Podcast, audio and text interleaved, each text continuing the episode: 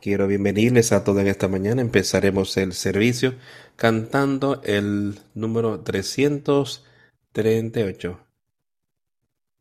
Bendito sea ese lazo.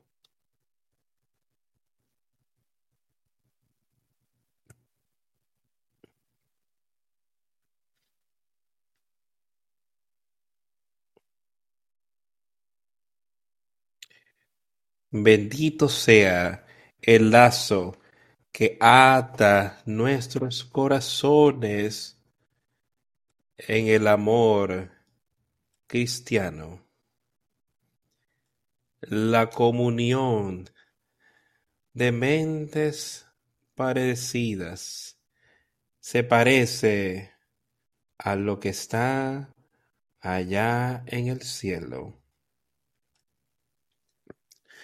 Ante el trono de nuestro Padre, derramamos nuestras ardientes oraciones, nuestros temores, esperanzas, nuestras metas, una son,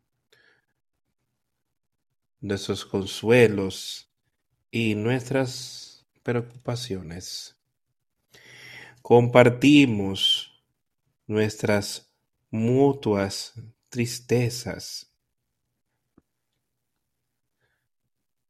Sobrellevamos las cargas los unos de los otros. Y a menudo, a menudo, por uno por otro fluye la lágrima de simpatía.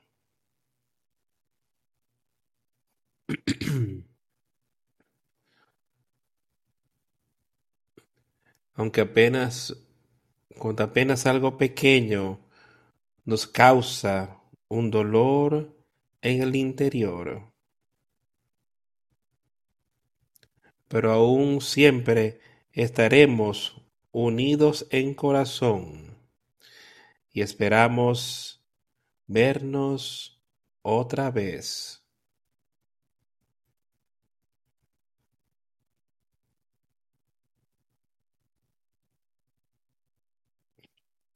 ¿Qué es aquello que une nuestros corazones? Bendecido sea el vínculo que nos une en el amor cristiano.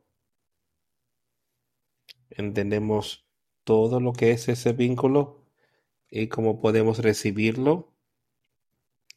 La comunión de mentes así se parece a lo que está en el cielo. Teniendo una mente, teniendo corazones y nuestras vidas llenos con el Espíritu Santo para que seamos parte de su reino aquí y ese lazo que nos une. Solo viene de Dios el Padre por su Hijo Jesucristo, ese nuevo nacimiento, ese nuevo espíritu, siendo salvo por la sangre de Jesucristo. No hay ningún otro camino. Podemos ir y pensar en todas las cosas buenas que tratamos de hacer y todo el amor que debemos mostrar ciertas cosas para cierta gente, pero lo único que puede unirnos con Dios es siendo sometiéndonos, arrepintiéndonos de nuestros pecados y teniendo plena fe y confianza en Jesucristo. Y quiero que todos entendamos estas cosas y saber que esa es, esa es la condición en la que tenemos que entrar primero, ver que no podemos hacerlo por nuestra cuenta. Por ahí uno que puede, Él vivió y murió por nosotros aquí en la tierra. Qué oportunidad maravillosa tenemos de seguirle y de ser uno con Cristo. Y si somos uno con Él, estaremos unidos en amor cristianos unos con otros aquí en la tierra. Si pongamos nuestra fe y confianza y ser uno con Él. Quisiera que en esta mañana leamos ya, pensamos de lo que se decía aquí, empezando leyendo en Samuel. Leer son algunas de las cosas que ocurrieron al principio con los hijos de Israel. Bueno, no tan temprano, sino varios años después de haber entrado a la tierra prometida, muchos años después. Pero habían decidido que no estaban complacidos en cómo Dios obraba con ellos. Tenía jueces que lidiaban con ellos, podían recurrir a ellos, tenían los sumos sacerdotes y a otros con quienes podían así poder vivir, pero estaban satisfechos con eso. Querían un rey, alguien que estuviese sobre ellos, alguien que le dijere lo que tenían que hacer. Y vinieron a Samuel. Samuel era un profeta, en aquel tiempo era un juez y profeta. En aquellos días, Samuel había estado ahí con Elí desde temprana edad, y Dios había obrado con Samuel también desde una temprana edad. Cuando apenas era un niño, estaba ahí y Dios lo llamó por su nombre. Y Cori pensó que Elí le llamaba, era de noche, y Cori le dijo, heme aquí. Y él estaba sujeto, Elí estaba sujeto a lo que él estaba supuesto estar haciendo aquí en la tierra. Le vuelve, yo no te he llamado. Un poco después escuchó su nombre ser llamado y le dijo, heme aquí. Y fue a él. El día dijo, no soy yo. Y se regresa. Me parece que eso ocurrió tres veces. Y le se ocurre otra vez, di, Señor, heme aquí. Y la voz volvió. Y Dios tenía un mensaje para este joven, un niño, que le estaba empezando una nueva obra con él y tenía un mensaje para darle a Elí. Y no titubió, aun cuando iba contra su carne, de como él era, él no titubió, fue y le dijo a Elí exactamente lo que Dios le había dicho, como Dios iba a traer su reino al final y como ambos hijos morirían en un solo día y pueden ver que estas cosas acontecieron y como después No fue mucho después que llegaron los filisteos, los israelitas fueron a librar guerra contra ellos y perdían. Me, parecía, me parecía que habían muerto ya cuatro mil israelitas. Dijeron, vamos a volver y buscaremos el arca de Dios y la sacaremos. Eso nos dará victoria. Pero los filisteos aún así los vencieron. Y me parece que fueron vencidos porque no estaban andando bien con Dios en ese tiempo. Dios les había prometido que les daría esta tierra siempre y cuando guardaban sus mandamientos. Y ambos de los hijos de Eli murieron. Y me parece, si mal no me equivoco, quizás habían como 35 mil hombres israelitas que murieron también. Pero cuando fueron y le contaron el hilo que había ocurrido, él era viejo, creo que era cerca de 100 años de edad, y sus ojos ya no le funcionaban, y se cayó hacia atrás, y se desnucó y murió. Y Samuel entonces se convirtió en juez, como todavía siendo joven. Y Samuel era obediente a Dios. Y Dios le dijo, cuando él fue a Dios y le preguntó sobre elegir o traer un rey, y Dios le mostró cómo hacer esas cosas, o qué hacer, y cómo ir y a quién ungir. Y eligió a Saúl. Yo conozco a ese otro joven. Lo escogió para ser el rey. Y Saúl se ve así, una manera modesta, pequeña manera. Pero llegó un momento entonces, yo quiero leer un poco sobre lo que ocurrió en aquel tiempo.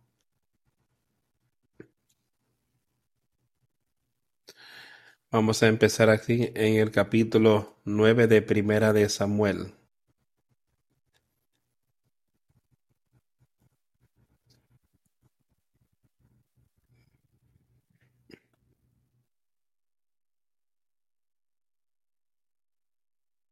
Él había salido a buscar los animales de su padre. Habían decidido que irían y visitar a Samuel.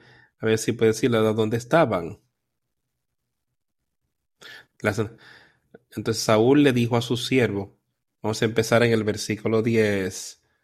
Dices bien, anda, vamos, y fueron a la ciudad donde estaba el varón de Dios. Cuando subían por la cuesta de la ciudad, hallaron unas doncellas que salían por agua, a las cuales dijeron, ¿está en este lugar el vidente? Ellas respondiendo les dijeron, sí, helo aquí, delante de ti. Date prisa, pues porque hoy ha venido a la ciudad en atención a que el pueblo tiene un sacrificio en el lugar alto. Cuando entréis a la, en la ciudad, le encontraréis luego antes que suba al lugar alto a comer, pues el pueblo no comerá hasta que él haya llegado, por cuanto él es el que bendice el sacrificio. Después de esto comen los convidados. Subir pues ahora porque ahora le hallaréis. Entonces subieron a la ciudad y cuando estuvieron en medio de ella, y aquí Samuel venía hacia ellos para subir al lugar alto.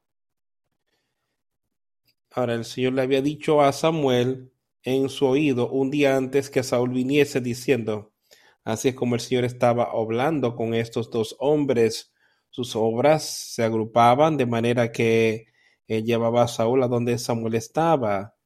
Ya el Señor le había dado a Saúl o a Samuel las instrucciones sobre lo que estaba a punto de ocurrir. dice, mañana más o menos a esta hora yo te enviaré a un hombre de la tierra de Benjamín y le ungirás para ser príncipe sobre mi pueblo Israel y salvará a mi pueblo de mano de los filisteos, porque yo he mirado a mi pueblo por cuanto su clamor ha llegado hasta mí.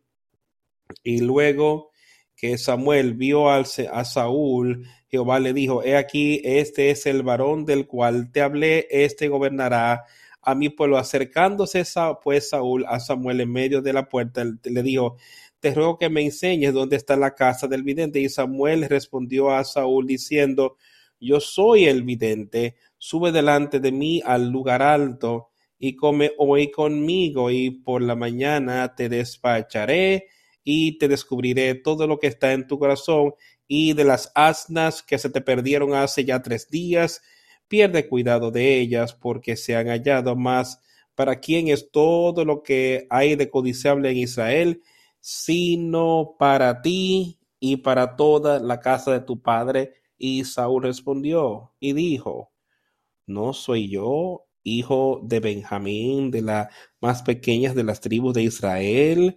Y mi familia no es la más pequeña de todas las familias de la tribu de Benjamín. ¿Por qué? Pues me has dicho cosas semejantes. Entonces Samuel tomó a Saúl y a su criado, lo introdujo a la sala y le dio lugar a la cabecera de los convidados, que eran unos treinta hombres. Y dijo Samuel al cocinero, trae acá la porción que te di, la cual te dije que guardases aparte. Ahora, Samuel estaba dándole honra a este hombre, ya que Dios le había dicho que hiciera y lo traía, y le estaba diciendo sobre lo que estaba a punto de ocurrir aquí. Y Saúl lo miró y le estaba diciendo, ¿quién soy yo? Mira de dónde yo vengo, de la tribu más pequeña. Mi familia no es vista, es como uno de los menores, pero así es como Dios estaba obrando en ese tiempo. Y el cocinero tomó lo que estaba y lo puso delante de Saúl y Samuel le dijo, he aquí lo que queda, pues lo delante de ti y come porque en este momento, para esta ocasión, se te guardó. Entonces, y comió aquel día Saúl con Samuel y cuando hubieron descendido del lugar alto a la ciudad, él habló con Saúl en el terrado. Al otro día madrugaron y al despuntar el alba, Samuel llamó a Saúl que estaba en el terrado y dijo, levántate para que te despida. Luego se levantó Saúl y salieron ambos, él y Samuel. Y descendiendo ellos al extremo de la ciudad, dijo Samuel a Saúl, di al siervo, al criado que se adelante, y se adelantó al criado, mas espera tú un poco para que te declare la palabra de Dios. De Samuel tomó aceite, lo derramó sobre su cabeza y le besó y le dijo, no es, no te ha ungido Jehová por príncipe sobre tu pueblo Israel.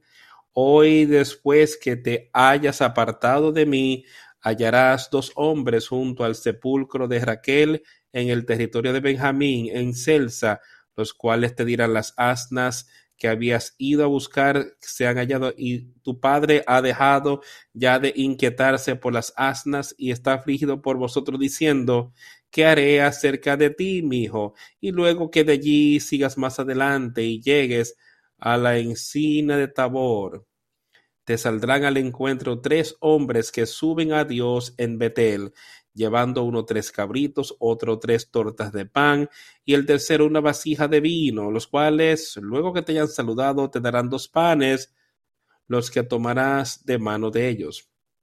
Después de esto llegarás al collado de Dios, donde está la guarnición de los filisteos, y cuando entres allá en la ciudad, encontrarás una compañía de profetas que descienden del lugar alto, y delante de ellos salterio, pandero, flauta y arpa, y ellos profetizando. Entonces el Espíritu de Jehová vendrá sobre ti con poder y profetizarás con ellos y serás mudado en otro hombre. Ahora, esto es lo que yo quería que en lo que pensáramos y viéramos, escuchemos lo que ocurrió. Aquí estaba Samuel, este hombre de Dios, él estaba trayendo la obra de Dios aquí en la tierra. Y aquí estaba diciendo a Saúl lo que iba a pasar y escucha ello. Y el Espíritu del Señor vendrá sobre ti y tú profetizarás con ellos y serás convertido en otro hombre. Y eso ha estado ocurriendo todo el tiempo. Dios es pues, de que su espíritu entre en alguien para dirigirles desde ese momento en adelante. Y eso es lo que nos puede pasar hoy. Esa es una promesa de Jesucristo, que ese espíritu puede venir en nosotros si tan solo seguimos las direcciones de lo que Dios ha dicho para que podamos recibir eso, podemos tener ese mismo espíritu, es que podemos tener el poder de Dios, de poder vencer a Satanás. No me parece que esa muerte, me parece, él no tenía ese Espíritu Santo, él tenía el Espíritu de Dios para dirigirle, pero el Espíritu Santo, el poder de Dios para vencer el pecado, no le había sido dado. Puedo tener algo mayor que lo que él tuvo ahí y le dijo ahora. Y que sea así que cuando se, se den estas señales, que tú te servirás porque Dios está contigo. Ahora Samuel estaba diciendo y dejándole entender que Dios va a estar contigo y que tú descenderás delante de mí a Gilgal y he aquí yo vendré a ti para ofrecer sacrificio, holocausto y ofrenda de paz por siete días. Tú harás hasta que yo venga y te muestre lo que has de hacer. Y fue así que cuando había dado su espalda para ir Samuel, Dios le dio otro corazón. Escucha lo que ocurrió con este hombre. Este joven allí, cuando se había ido, Dios había traído ese espíritu a él, lo había convertido en otro hombre, y era cuando Samuel estaba a punto de irse de él, Dios le dio otro corazón y todas esas señales ocurrieron aquel día. Ahora escucha lo que ocurrió. Puedes seguir y leer sobre diferentes cosas que ocurrieron y podemos leer quizás algo aquí. Pero como le había dicho, cuando tú desciendas y esperes, no hagas el sacrificio, yo estaré ahí. Pero esto fue en otro tiempo y Saúl sintió como que él sabía cómo hacer las cosas por su cuenta, en vez de ver cuán manso era y cómo había recibido esas cosas de Dios. Él empezó a pensar sobre cómo él sabía cómo encargarse de la cosa y que no tenía que esperar en el Señor, que no tenía que esperar en lo que Samuel le dijo que hiciera. Y procedió e hizo los sacrificios. Y cuando Samuel llegó, él le dijo que había cometido un grave error al hacer esas cosas esa fue la primera vez que Saúl no obedeció lo que Dios le pidió que hiciera en aquel día. Hubo otro tiempo entonces. Yo quiero que leamos también aquí.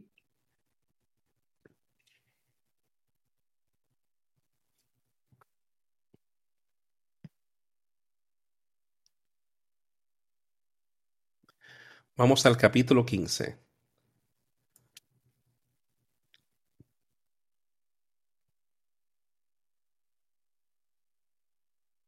Empezando en el versículo 10 del capítulo 15. Este es Saúl ya varios años después. Saúl ya se había establecido como rey. Había ya tratado del pueblo, el pueblo lo veía como rey pero él se veía a sí mismo como superior, casi hasta superior a Dios, en mi opinión. Él se sentía que él no tenía que cumplir con todo lo que se le deciera que hiciese. Empecemos a leer aquí. Aquí está Samuel. Divino palabra de Jehová Samuel diciendo, me pesa haber puesto por rey a Saúl, porque se ha vuelto de en pos de mí y no ha cumplido mis palabras. Y se apesadumbró Samuel y clamó a Jehová toda aquella noche. Madrugó luego Samuel para ir a encontrar a Saúl por la mañana y fue dado aviso a Samuel diciendo, Saúl ha venido a Carmel y aquí se levantó un documento y dio la vuelta y pasó adelante y descendió a Gilgal. Vino pues Samuel a Saúl y Saúl le dijo, bendito seas tú de Jehová, yo he cumplido la palabra de Jehová. Ahora, Samuel le había dicho que fuese y que, bueno, vamos a leer un poco de esta primera parte aquí. que explica lo que había ocurrido hasta el momento. Samuel empezando en el versículo, Samuel también le dijo a el Señor me ha enviado para ungirte para ser rey de tu pueblo sobre Israel. Ahora, escuchando las voces del Señor, así dijo Jehová de los ejércitos, recuerdo lo que le hizo la malecita a Israel al oponérsele en el camino cuando subía de Egipto. Ve pues y hiere a Malek y destruye todo lo que tiene y no te apiades de él mata a hombres, mujeres, niños, y aun los de pecho, vacas, ovejas, camellos y asnos. Sal pues convocó al pueblo y les pasó revista en Telaín doscientos mil de a pie y diez mil hombres de Judá, y viniendo Saúl a la ciudad de Amalek, puso emboscada en el valle. Y Saúl dijo a los ceneos, idos, apartaos y salid de entre los de Amalek, para que no os destruya juntamente con ellos, porque vosotros mostraréis misericordia a todos los hijos de Israel cuando subían de Egipto. Y se apartaron los cateneos de entre los hijos de Amalek, y Saúl derrotó a los amalecitas desde Ávila hasta llegar a Shur. Está al oriente de Egipto, y tomó vivo a Agag, rey de Amalek, pero a todo el pueblo mató a filo de espalda espada. Y Saúl y el pueblo perdonaron a Agag y a lo mejor de las ovejas y del ganado mayor, de los animales engordados, los de los carneros y de todo lo bueno, y no lo quisieron destruir, mas todo lo que era vil y despreciable destruyeron. Ahora Dios le había dado un mandamiento directo de lo que quería que hiciera a través de Samuel así como Dios tiene cosas que Él quiere que nosotros hagamos y que vivamos de una manera hoy. Samuel cumplió. Él hizo exactamente lo que Dios le pidió que hiciera. Él fue y le dijo a Saúl exactamente lo que Dios le pedía que hiciese. Pero Saúl y el pueblo dijeron, bueno, Saúl y el pueblo, y cuando vamos y leemos en lo que ocurrió, si vemos lo que Saúl tratar de por eso al pueblo, de no haber tomado la responsabilidad sobre sí. Saúl era el rey, él era el líder, él era el jefe, era el que estaba dirigiendo la batalla y lo que estaba ocurriendo ahí. Y destruyeron todo lo malo. Pero Agag, el rey, a quien Dios le había dicho que lo destruyera, y a todos no lo hicieron.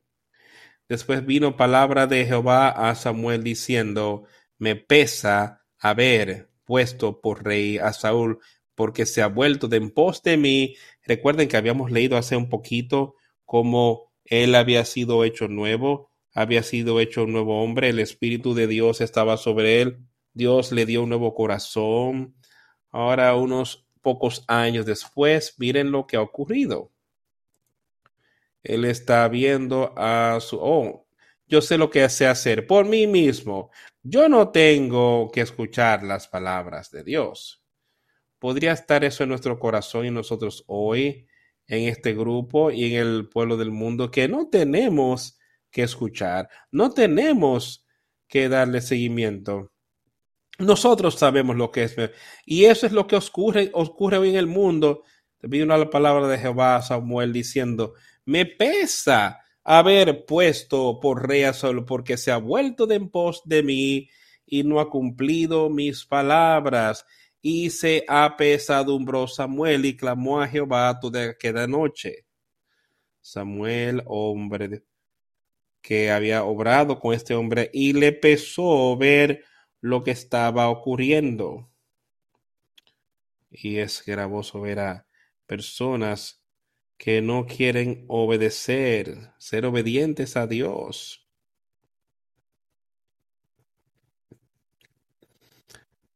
Y y se apesadumbró Samuel y clamó Jehová toda aquella noche.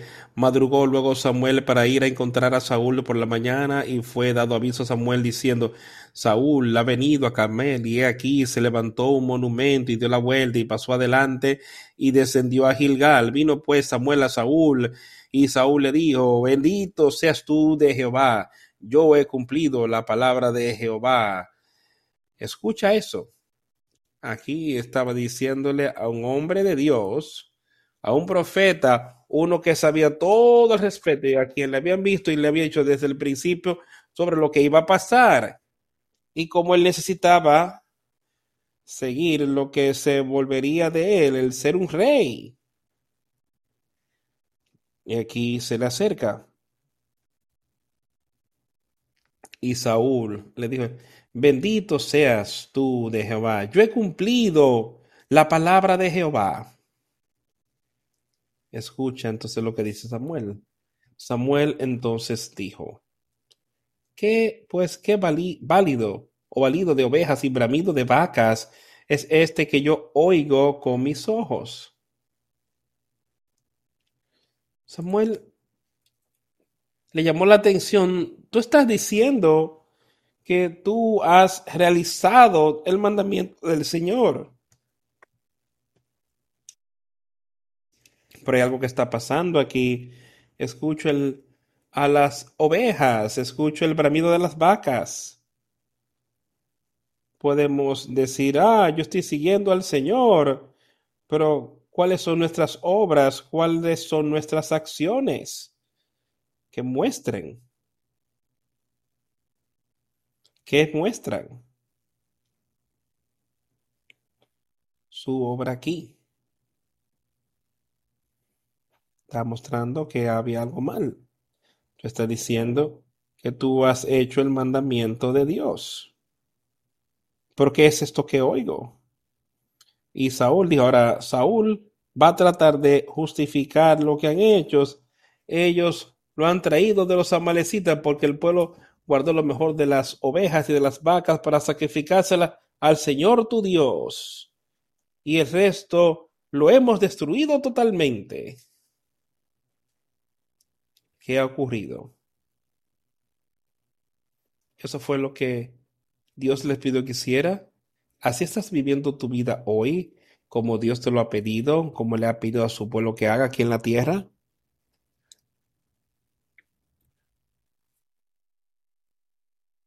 Entonces dijo Samuel. Samuel le dijo a Saúl, déjame declararte lo que Jehová me ha dicho esta noche. Y él le respondió, di.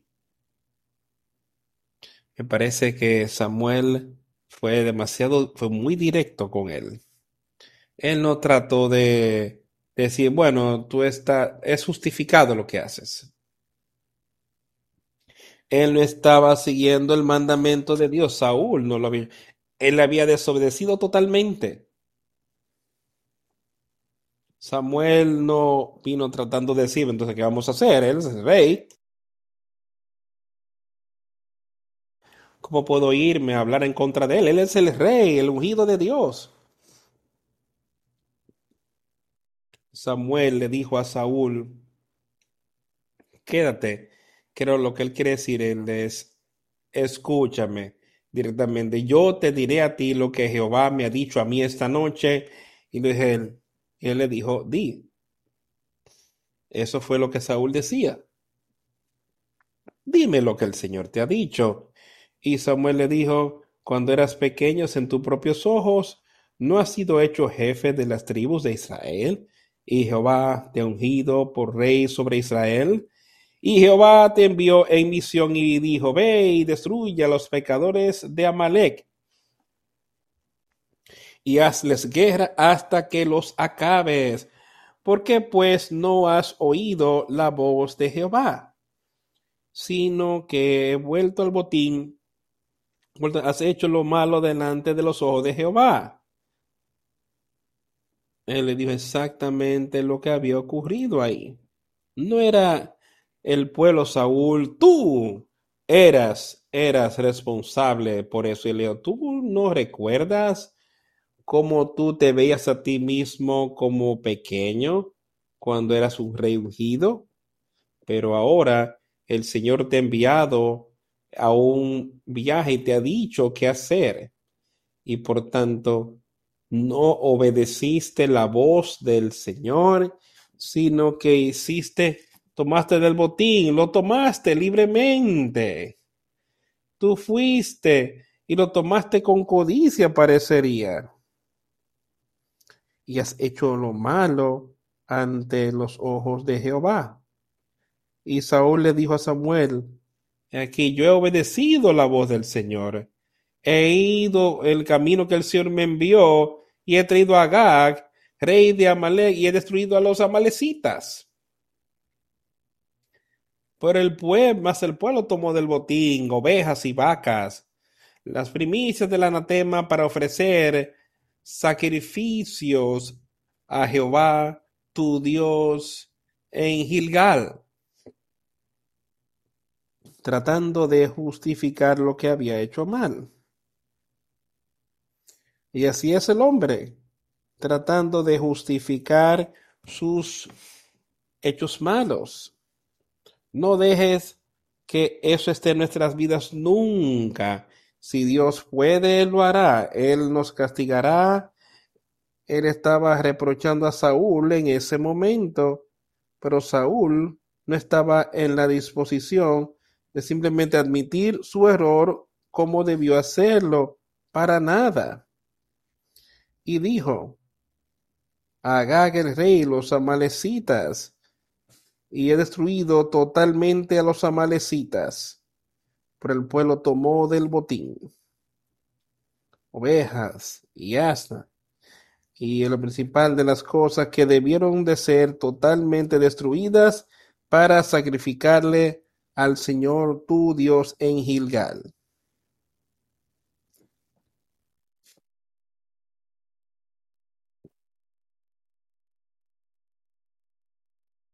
Vamos a pausar un momento.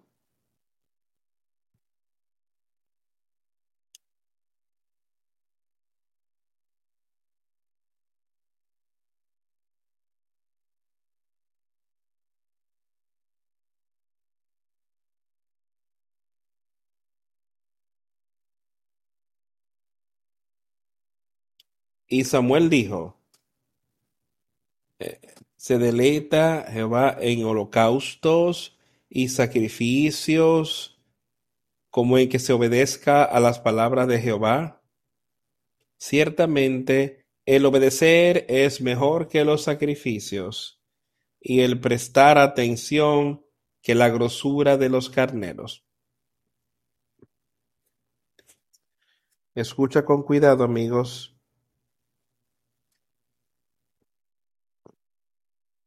Y Samuel le dijo, escucha con cuidado a lo que él va a decir, no dejes que algo distraiga tu mente. Satanás tiene todo tipo de maneras para hacerlo. Escucha con cuidado. Y Samuel dijo, se complace Jehová tanto en los holocaustos y víctimas como en que se obedezca a las palabras de Jehová. Ciertamente, el obedecer es mejor que los sacrificios. Y el prestar atención que la grosura de los carneros.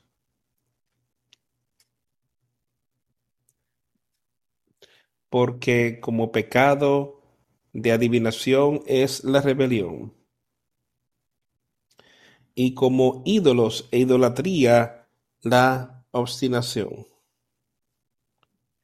Por cuanto tú desechaste la palabra de Jehová, Él también te ha desechado para que no seas rey.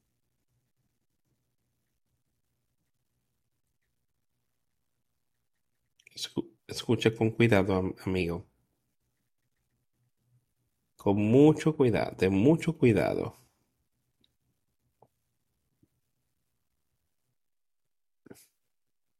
Porque la rebelión es como un pecado de brujería y era un pecado muy malo en aquel tiempo, era, era, era algo digno de muerte, era pena de muerte para la brujería, porque adoraban algo diferente a Dios y proclamando que tú, que tenían poderes que no venían de Dios.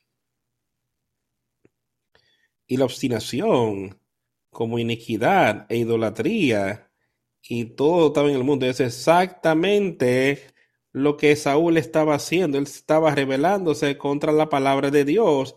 Estaba siendo terco, obstinado contra esa palabra. Trataba de hacer cosas por su cuenta. Obstinación. Porque has rechazado la palabra del Señor. Él también había rechazado, te ha desechado a ti para ya no seré. Y eso también pasa en nuestro tiempo. Él también te había rechazado por ser rey. Si nosotros venimos aquí y nos rebelamos contra la palabra de Dios y como vivimos nuestra vida aquí hoy nos revelamos, revelamos y somos tercos contra su palabra, viendo, mira lo que yo sé, lleno de mi conocimiento y sintiéndome muy gran cosa con eso. Dios puede rechazarte a ti. Y para que seas, no seas parte de su... Y Saúl le dijo a Samuel, he pecado porque quebrantado el mandamiento del Señor y tus palabras, porque temí al pueblo y obedecí su voz. Dios, sí, he pecado. Le tuve temor al pueblo y obedecí su voz. ¿Cómo es eso en nuestra vida hoy? ¿Temes lo que alguien te pueda decir? ¿Lo que algo, como algo pueda ser? ¿Algo que pudiera salir de ti? ¿O que, que pueda hacer que te rechace? Y seguir al Señor? ¿Eres temeroso de que algo pueda salir de eso? ¿Algo que te haga daño a ti? Ahora, por tanto, ahora, perdona mi pecado y vuélvete conmigo para que yo pueda adorar al Señor. Ahora, Él está hablando estas cosas y hablando esto a Samuel dice, Samuel, que Y Samuel le dijo a él, no volveré contigo, porque tú has rechazado la palabra de Jehová, y Jehová te ha rechazado a ti para que ya no seas rey sobre Israel. Y Samuel se iba a ir, él se asió de la punta de su manto y éste se rasgó. Entonces Samuel le dijo, Jehová ha rasgado hoy de ti el reino de Israel y lo ha dado a un prójimo tuyo mejor que tú. Además, el que es la gloria de Israel no mentirá, ni se arrepentirá, porque no es hombre para que se arrepienta. Entonces dijo, he pecado, pero honrame, oro ante los ancianos, ante mi pueblo y ante Israel, y para que yo vuelte, para que yo pueda adorar a Jehová. Samuel se volvió otra vez de Saúl y Saúl adoró a Jehová. Después dijo Samuel, traedme a Agag, rey de Amalek. Y Agag vino a él alegremente. Y dijo Agag, ciertamente ya pasó la amargura de la muerte. Y Samuel dijo, como tu espada dejó a las mujeres sin hijos, así tu madre será sin hijo entre las mujeres. Entonces Samuel cortó en pedazos a Agag delante de Jehová en Gilgal. Se fue luego Samuel a Ramá y Saúl subió a su casa en Gabá de Saúl. Y nunca después vio Samuel a Saúl en toda su vida. Y aún así Samuel lloraba a Saúl y Jehová se arrepentía de haber puesto a Saúl por rey sobre Israel. Recuerden aquí cuando Samuel se volvió para alejarse de él antes él recibió un nuevo corazón. Aquí está Samuel alejándose de él ahora. El Señor se ha apartado.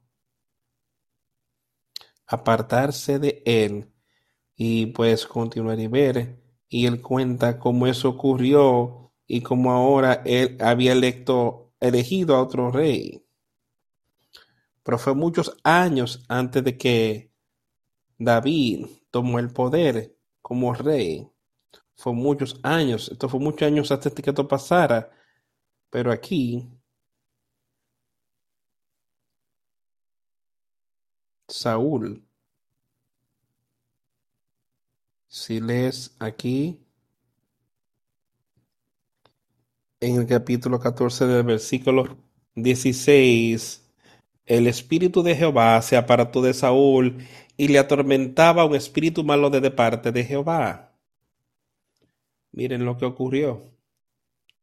Y él quería algo para atrás de calmar su corazón, su mente.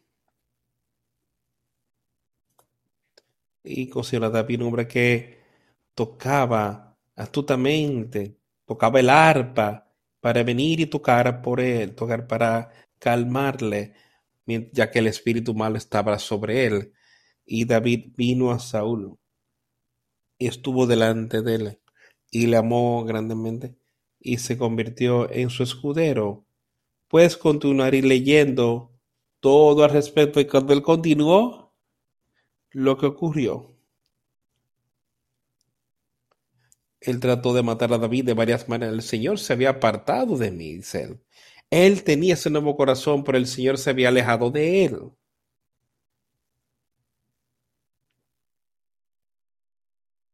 Ten cuidado, amigo.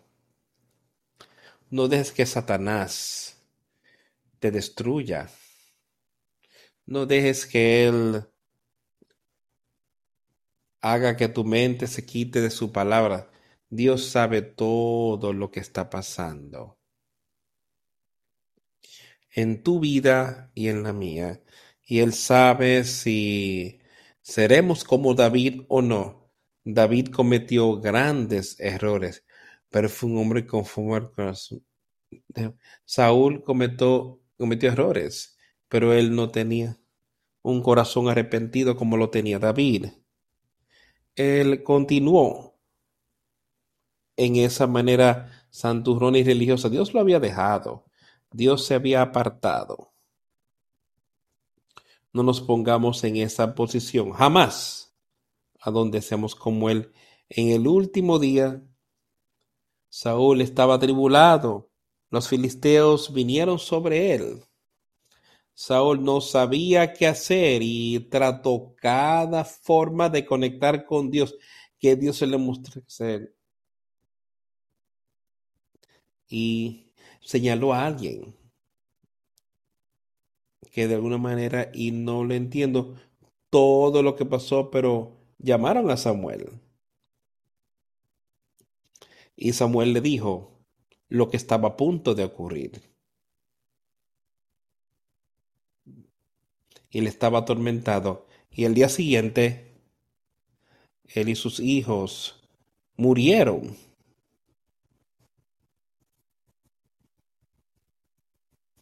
Saúl fue a los suyos. Fue un lugar terrible, una cosa difícil ocurrió por no ser obedientes para con Dios. ¿Cómo estaríamos en nuestra vida? Y cuando vemos que hemos cometido ese error, si es así, arrepintámonos, huye a Jesucristo. Él está ahí, castigando y reprendiendo todo esto había ocurrido ahí en vez de tratar de justificar, pudo haber sido una diferente, no, porque no me gusta. Si él hubiese, se hubiese arrepentido totalmente, las cosas quizás hubiesen sido diferentes. Entonces, camina con Jesús. Quita el yo del medio, no importa lo que sea, cuál es su mandamiento, el que, lo que él pide que hagamos, hazlo. Y vive por su palabra aquí en la tierra.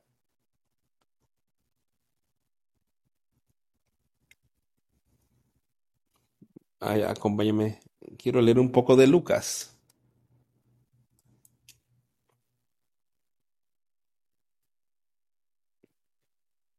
Vamos a leer un poco en el capítulo 6 de Lucas.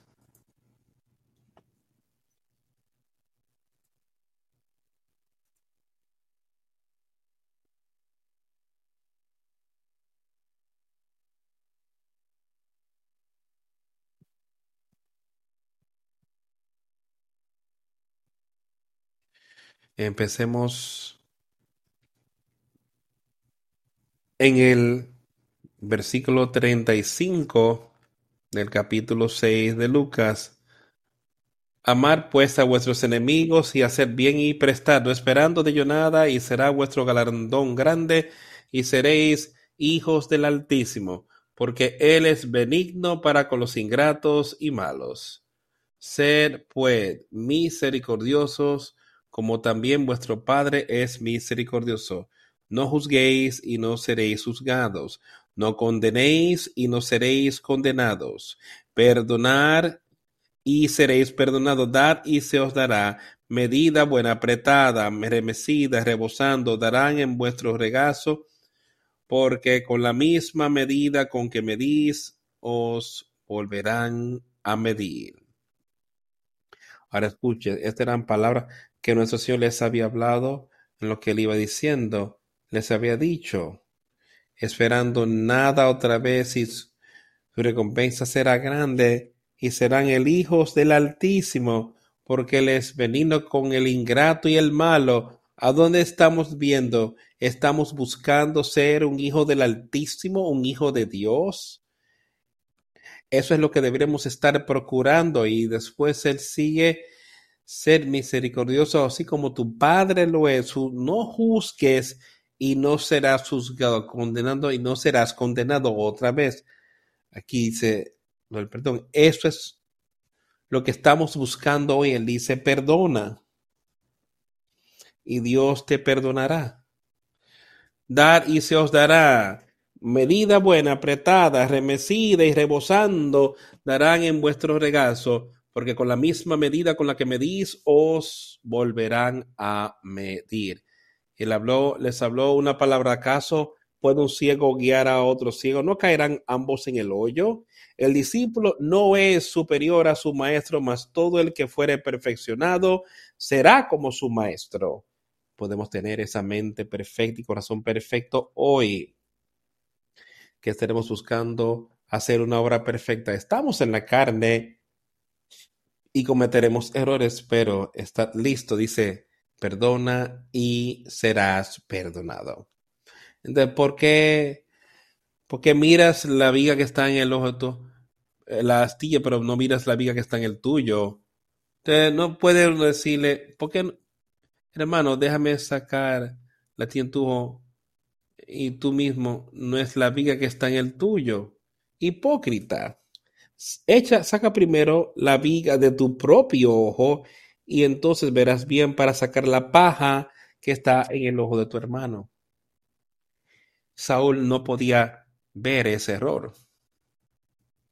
Él no podía ver. Dios, sí, yo he hecho el mandamiento de Jehová. Pero él no se había ni acercado, no lo había hecho todo lo que Dios le había mandado pero lo veía a sus propias maneras, como que sí, y eso es lo que él nos está diciendo aquí. Él estaba siendo un hipócrita en ese tiempo. Podemos ser un hipócrita si estamos aquí tratando de decir cuán justos somos, pero tenemos algo que nos estorba, algo que está entre nosotros y el Señor. Ve a Él y limpiémonos. Eso es lo que nos pide que hagamos. Limpiemos esto mientras estamos aquí en la tierra de los vivos.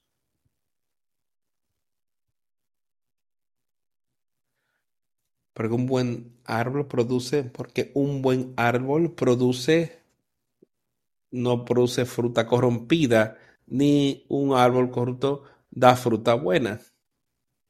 Porque cada árbol es conocido por su propio fruto, porque, porque no se cosechan higos de los espinos, ni las zarzas se vendimian uvas. El hombre bueno del buen tesoro de su corazón saca lo bueno, y el hombre malo del mal tesoro de su corazón saca lo malo. Porque de la abundancia del corazón habla la voz. Escucha con cuidado. podemos empezar en el versículo 44, porque por cada árbol es conocido por su propia fruta. Estaba Saúl siguiendo a Dios, estaba haciendo un buen árbol, estaba guardando los mandamientos, sus frutas mostraban lo que mostraba, o sea, mostraban lo que él era y que no era conforme al corazón de Dios. Porque los espinos, los hombres reúnen higos, no traen una rama con espina. Un buen hombre del buen tesoro de su corazón produce aquello que es bueno. Es que un malo de corazón trae aquello que es malo porque de la abundancia del corazón habla la boca. ¿Por qué me llamáis Señor, Señor, y no hacéis lo que yo digo? Este tipo de cosas han estado ocurriendo todo el tiempo. La gente así como Saúl y Jesús advirtiendo al pueblo y diciéndoles a los judíos sobre su forma religiosa de vivir. ¿Por qué me llamáis Señor, Señor, y no hacen las cosas que yo os mando? yo quiero que cada uno de nosotros, yo y todos, que examinemos ese pasaje de las Escrituras y que sea dirigido a nosotros. Decimos, Señor, Señor. Y no hacemos lo que el Señor dice que hagamos.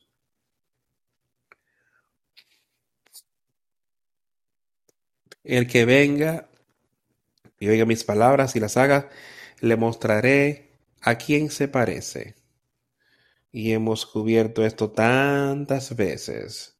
Yo quiero que oigamos este versículo 46 y 47 y nos examinemos de cerca. ¿Por qué me llamáis Señor, Señor y no hacen las cosas que yo digo?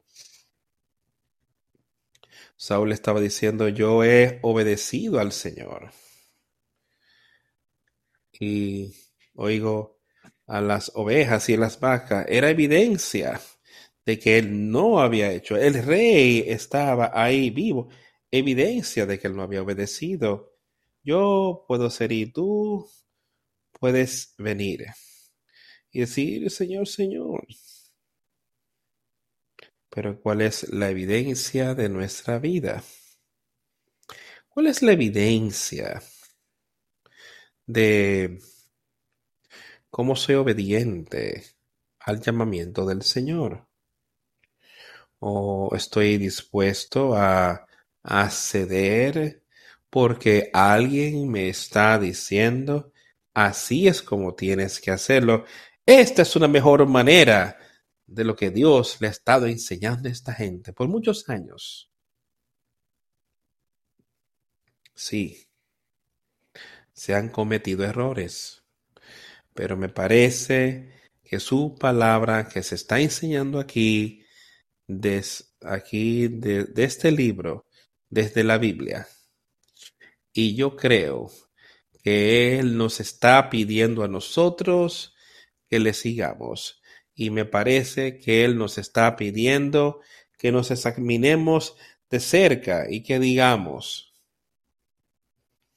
Señor, Señor, y yo quiero seguirte a ti.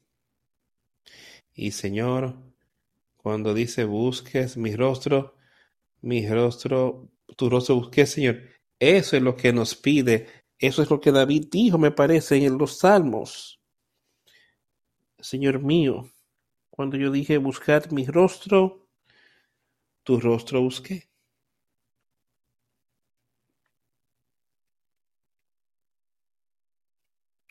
Vamos al capítulo 11 de Lucas.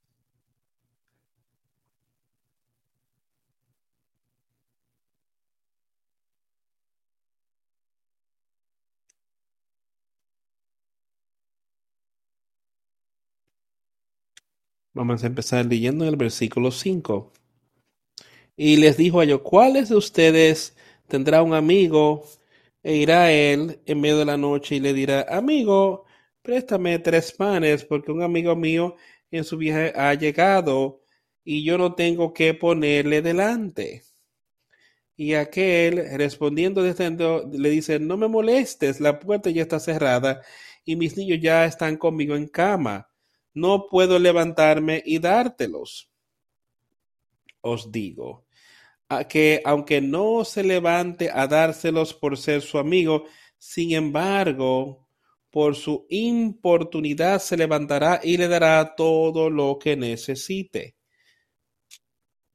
Escucha lo que está diciendo ahí. Piensa en esto. Él dice, si un amigo viene a ti en, las, en la medianoche cuando ya estás en cama con tus hijos, dice, préstame algo, dame tres panes. Dice, tú quieres decirle, yo no me voy a levantar ahora a hacer eso, así es como nosotros seríamos. Pues dice, debido a que este hombre sería persistente y sabías que él continuaría pidiendo hasta que tú te parabas y se lo dabas. Tú se lo darás. Tú vas y se los das. Y ahora te digo a ti, pedir y se os dará. Buscar y hallaréis. Tocar y se os abrirá porque por cada uno que pida encontrará, cada uno que pida recibirá, y aquel que busque encontrará, y aquel que toque le será abierto. Si un hijo le pide pan a cualquiera de ustedes que es padre, le dará una piedra. Nos está mostrando cuán misericordioso y cuán amoroso y el poder que su padre tiene.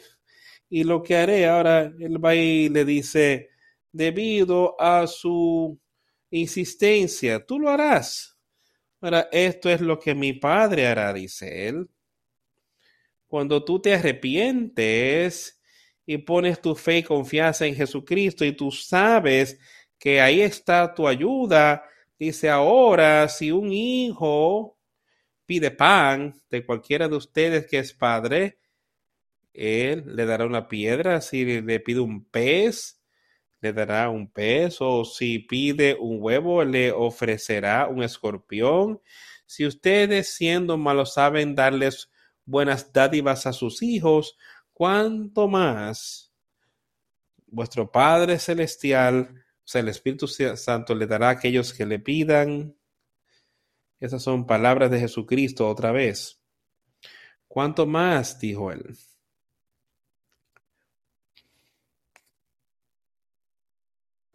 Él dará a su pueblo. ¿Cuánto más? Si ustedes siendo malos dan, saben dar buenas dádivas a sus hijos, ¿cuánto más vuestro Padre Celestial le dará, o sea, el Espíritu Santo le dará a aquellos que le piden? Él no le dijo, dales todas las cosas de este mundo. Él no les dijo, dales todo deseo que pudiéramos tener para cumplir con sus deseos. ¿Qué le dijo que, haría, que les daría? ¿Y de qué está hablando? Miren, oigan, con todo aquel que pide recibe, y aquel que busca encuentra, y aquel que toca le será abierto. ¿De qué está hablando él? Él está hablando de pedir, buscar por ese nuevo nacimiento, tocar para que esa puerta te sea abierta. Eso es lo que le está pidiendo. Si el hijo pide pan a cualquiera de ustedes como padre, y después va lo que acabamos de leer y ve lo que el padre haría por ese hijo. Y entonces va allí y le dice, cuánto más vuestro Padre Celestial, o sea, Dios, le dará el Espíritu Santo a aquellos que le pidan. Eso es lo que deberíamos estar buscando. Dice, buscad primeramente el reino de Dios y su justicia, y todas estas cosas te serán añadidas. Todas las cosas que el hombre será la medida, dame esto, dame aquello. Y bendice a este pueblo, bendice a esta familia, cuida de ellos y todos este tipo de cosas. Tenemos que estar buscando aquí, pidiendo, buscando y tocando para que el pan que viene desde lo alto, ese pan que nos dará esa vida eterna, ese nuevo nacimiento, ese Espíritu Santo, ese es lo que tenemos que estar pidiendo. Él dice, nuestro Padre Celestial, cuánto más Él le dará a ese Espíritu, a ti, y lo que tú hagas aquí en la tierra, en tu manera mala. Mira todo lo que tú harás por tu pueblo, tu familia. Él estaba echando un demonio y era mudo. Y dice cuando se lo, el mudo habló y todo el mundo se preguntó, porque el mudo dice, él echó fuera demonio por Belzebub, el jefe de los demonios, y otros para tentarle le pedían señal del cielo. Mas él, conociendo los pensamientos de ellos, les dijo, todo reino dividido contra sí mismo es asolado, y una casa dividida contra sí misma cae. La casa cae. Y si también Satanás está dividido contra sí mismo, ¿cómo permanecerá su reino? Ya que decís que por Beelzebú hecho yo fuera los demonios. Ellos querían tratar de buscar algo que estuviera mal, por si Satanás estaba ahí echando fuera los demonios, echando fuera los espíritus, dirá, esa casa no caería también. Pero Dios está ahí para echar fuera el espíritu malo que está en ti. Recuerda ahí lo que leíamos, y esto ocurrió hace miles de años, de cómo Saúl recibió un nuevo espíritu. Como él recibió el espíritu de Dios. Ahora yo creo que este Espíritu Santo del cual él está hablando aquí era eh, tenía poder sobre el pecado. Él no tenía aquel tiempo. Pero todo venía de Dios y el poder de Dios estaba ahí. Acompáñenme al capítulo 16, leer un par de versículos que quiero leer. Me gustaría leer solo un poquito.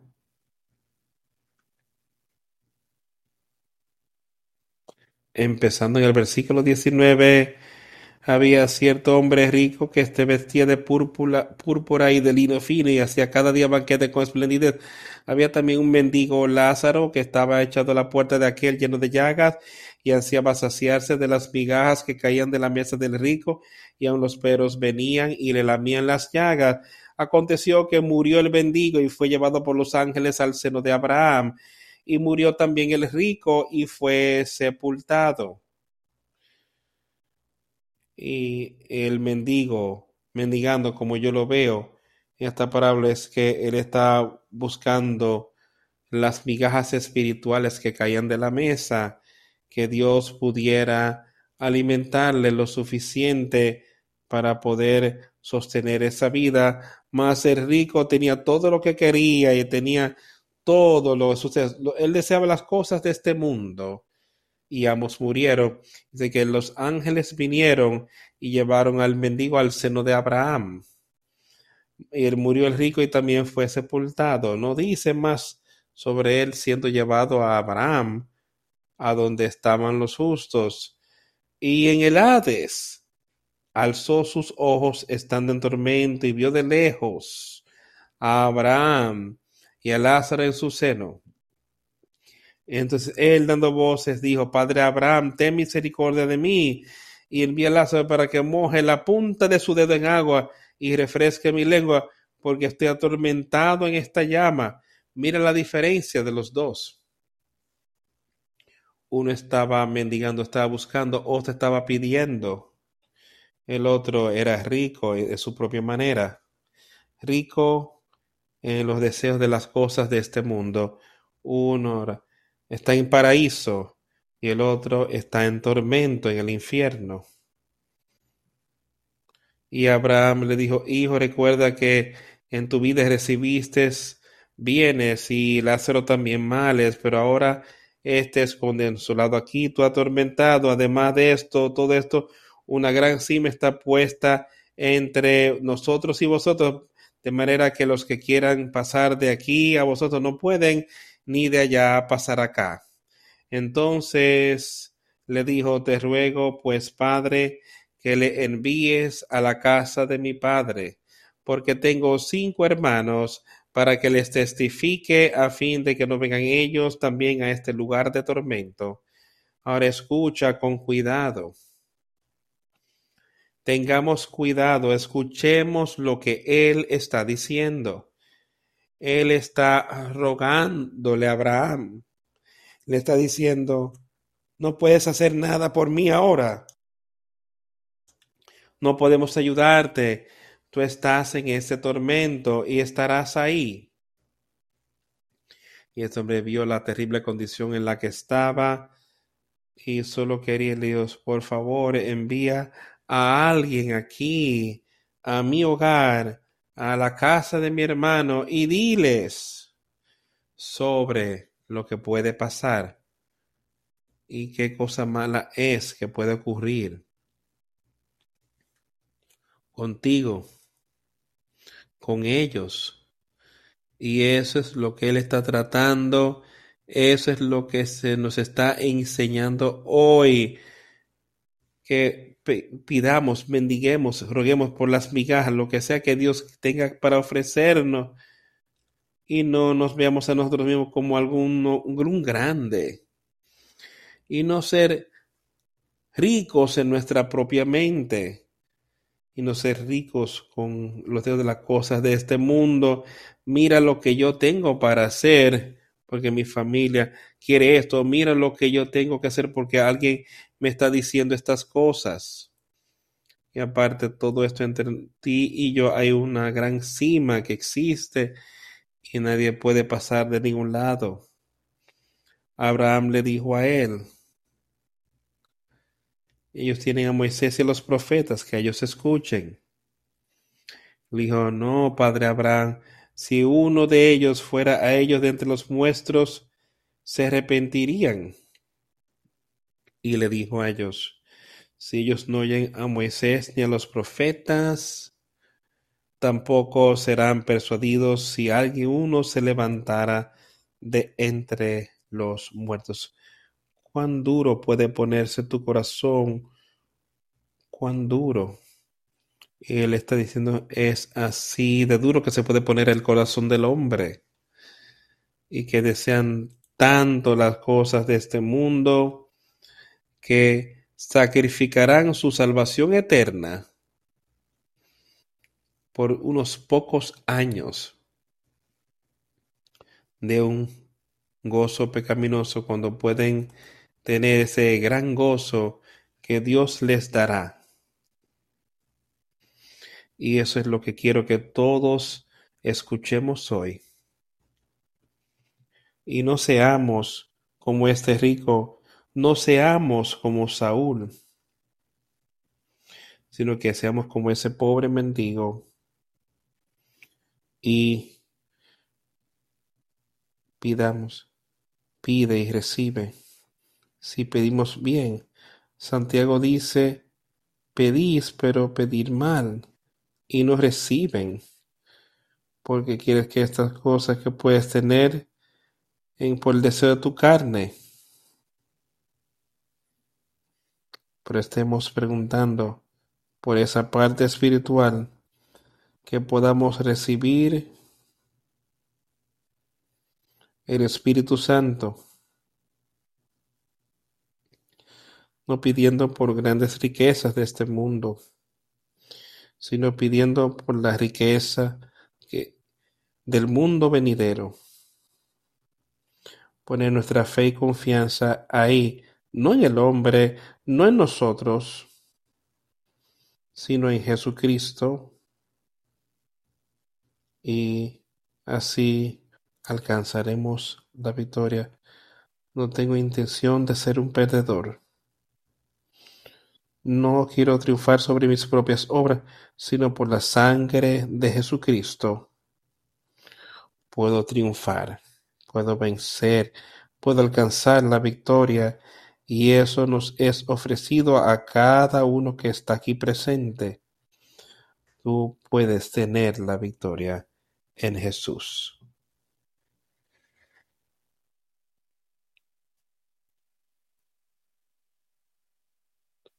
Cerraremos el servicio cantando el 167, Dilo solo a Cristo. 167.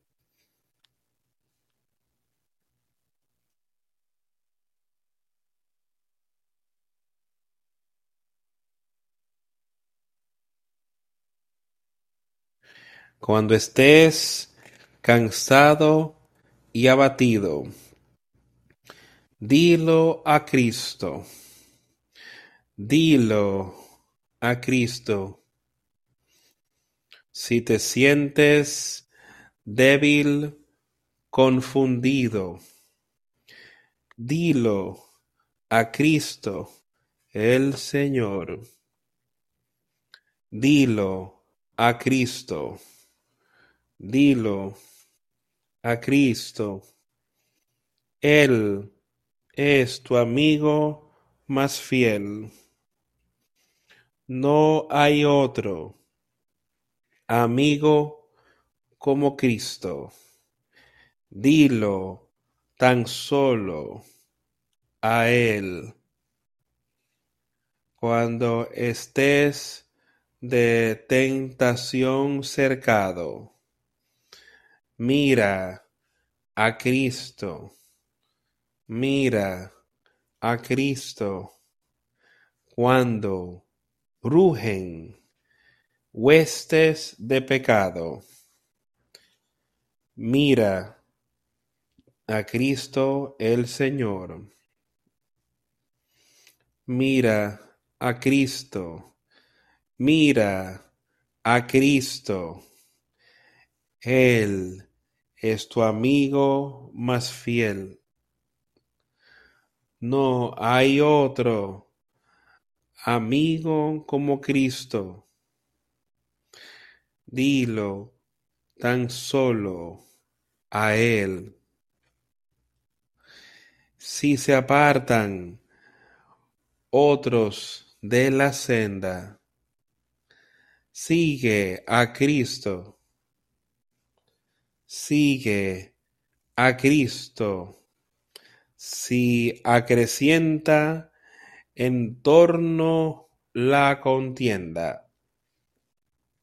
Sigue a Cristo el Señor. Sigue a Cristo. Sigue a Cristo. Él es tu amigo más fiel. No hay otro amigo como Cristo. Dilo tan solo a Él. Cuando llegue la final jornada, fía en Cristo, fía en Cristo, te dará en el cielo franca entrada. Fía en Cristo el Señor. Fía en Cristo. Fía en Cristo. Él es tu amigo más fiel. No hay otro amigo como Cristo. Dilo tan solo a Él.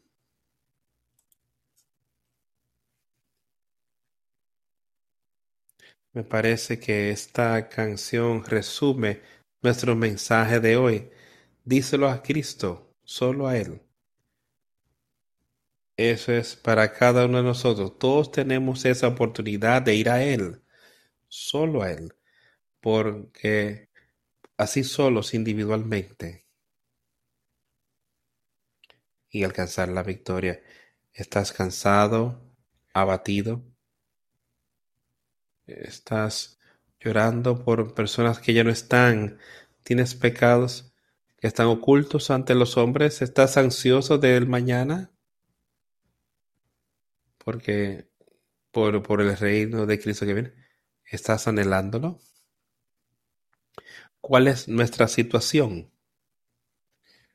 Pero todas estas cosas pueden ser contestadas y todo puede cumplirse, todo puede ser resuelto. Dilo a Cristo, solo a Él. Oremos. A Dios el Padre, te damos gracias por todo lo que nos das. Gracias por tu maravilloso mensaje. Gracias por tu Hijo. Gracias por tu amor y el poder que tienes para ofrecer a todos aquellos que harán así como tú nos has dicho, buscar y encontraré, tocar y se os abrirá, pedir y se os dará y yo sé que eso es una realidad y yo sé que tú estás ahí por todos los que quieren adherirse a eso. Y Dios, yo te suplico que tú seas con todos los que escuchan mi voz hoy, que han escuchado tu palabra, para ayudarlos a escucharla, ya que es tu palabra, y que sigamos adelante y muéstranos lo que nosotros podemos hacer para acercarnos más a ti de manera que podamos animar a otros y estar en una condición de enseñar tu palabra, para animar tu palabra y ser uno contigo y uno con tu pueblo aquí en la tierra. Sé con nosotros en, las próximas, en la próxima semana, fortalécenos y ayúdanos a ser valientes contra Satanás. En el nombre de Jesús hemos orado. Amén.